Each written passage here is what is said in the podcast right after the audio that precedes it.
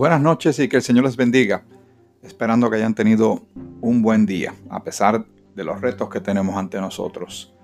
Las noticias van y vienen, algunas son más prometedoras, otras pues son más lamentables, como las que llegó de, de las personas que siguen perdiendo empleo o quedan cesanteados debido a que pues sus áreas de trabajo dejan de funcionar, no hay clientela eh, todo el mundo debe estar en, sus casas y ha sido algo extraordinario y muy duro para demasiada gente.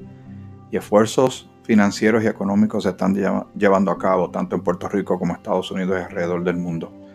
Tiempos eh, sorprendentes.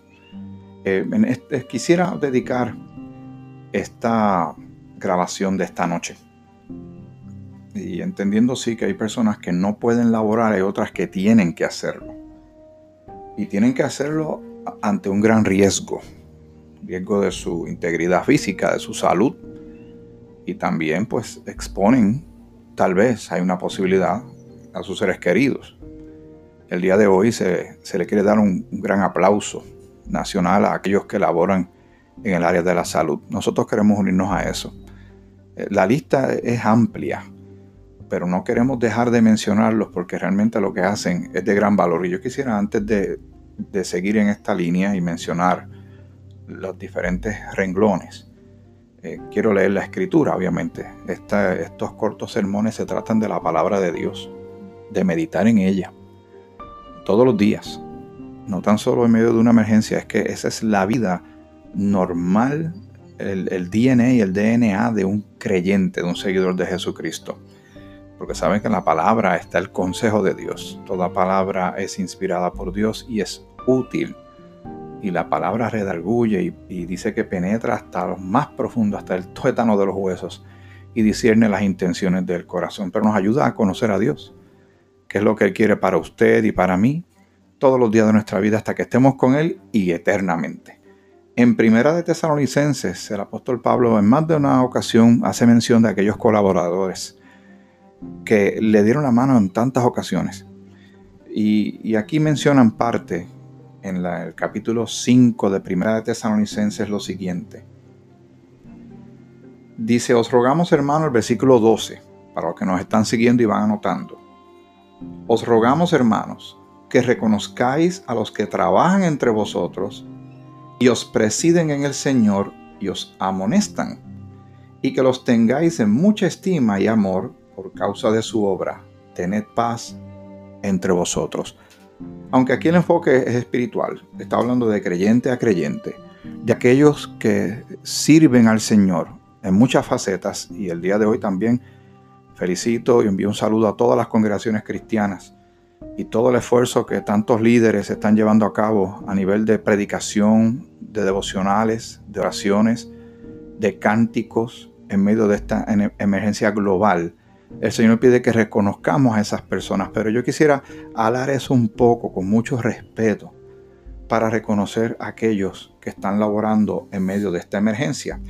Y concluyo esta parte de estas eh, citas bíblicas con Romanos capítulo 13. Romanos capítulo 13, el versículo 7 dice, pagad a todos lo que debéis, al que tributo, tributo, al que impuesto, impuesto. Al que respeto, respeto. Al que honra, honra. Hoy queremos honrar y saludar a todo el personal médico, doctores, eh, terapistas, a todos los que laboran en el área de enfermería, no tan solo en los hospitales, en otros centros de cuidado donde hay personal de enfermería, en centros donde cuidan personas envejecientes y otro tipo de institución de salud. También a los de emergencia médica, a todos los doctores, a todo su equipo de trabajo, a los que trabajan también recibiendo materiales, los que preparan materiales para los hospitales, yo quisiera incluirlos a ellos también, a los policías, a la policía municipal, tanto de nuestra amada ciudad de Juanadías como todas las de la isla. Y a todos los médicos, todos los que están, los científicos, los que están en laboratorios, todos los que están eh, librando una lucha, si fuera una guerra común, sabemos que pues, se identifica el enemigo, dónde está, por dónde está atacando, cuál es su capacidad de ataque. Eh, y, es diferente, es uniforme, es, fusiles, es pistolas, es misiles, pero esto es otra cosa. Y el uniforme que usan estas personas es mascarillas, es protector de los ojos, eh, es una ropa especial para protegerlos de este enemigo microscópico. Parecen a veces hasta astronautas.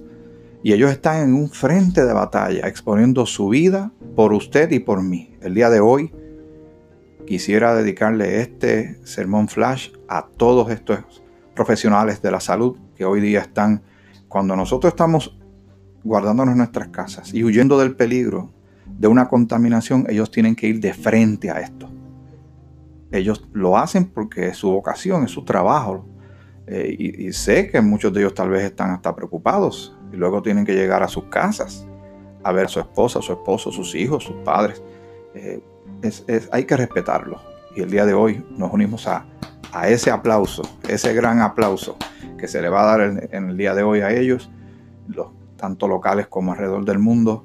Que Dios les bendiga grande, grandemente por lo que hacen. Son apreciados y yo quisiera concluir con una oración. Padre Santo, Señor, gracias te doy porque nos permite seguir comunicándonos unidos tecnológicamente para llevar tu palabra y llegar hasta donde está esta persona que está escuchando esta grabación en este momento.